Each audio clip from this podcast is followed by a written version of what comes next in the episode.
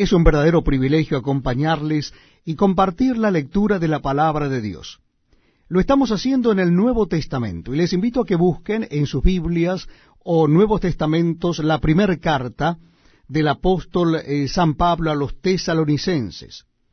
Primer carta del apóstol San Pablo a los tesalonicenses, vamos a leer el capítulo 4. Capítulo 4. Dice así la palabra de Dios.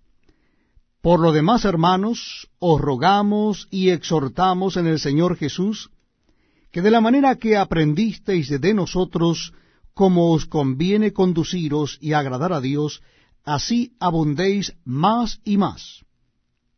Porque ya sabéis qué instrucciones os dimos por el Señor Jesús.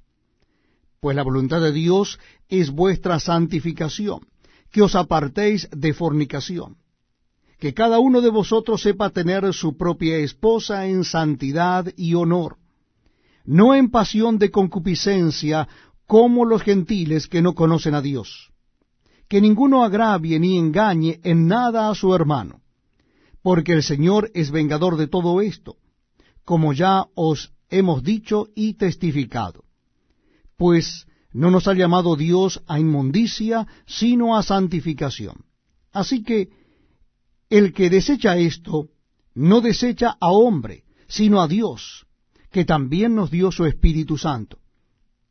Pero acerca del amor fraternal no tenéis necesidad de que os escriba, porque vosotros mismos habéis aprendido de Dios que os améis unos a otros, y también lo hacéis así con todos los hermanos que están por toda Macedonia.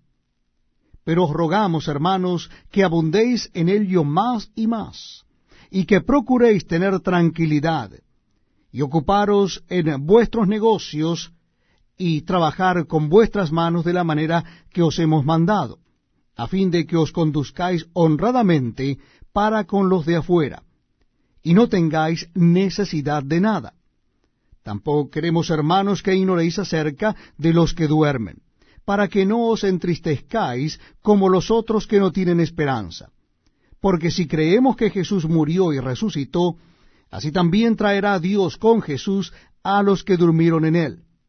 Por lo cual os decimos esto en palabra del Señor, que nosotros que vivimos, que habremos quedado hasta la venida del Señor, no precederemos a los que durmieron.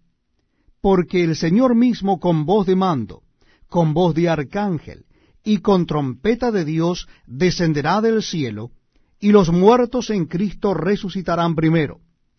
Luego nosotros, los que vivimos, los que hayamos quedado, seremos arrebatados juntamente con ellos en las nubes para recibir al Señor en el aire, y así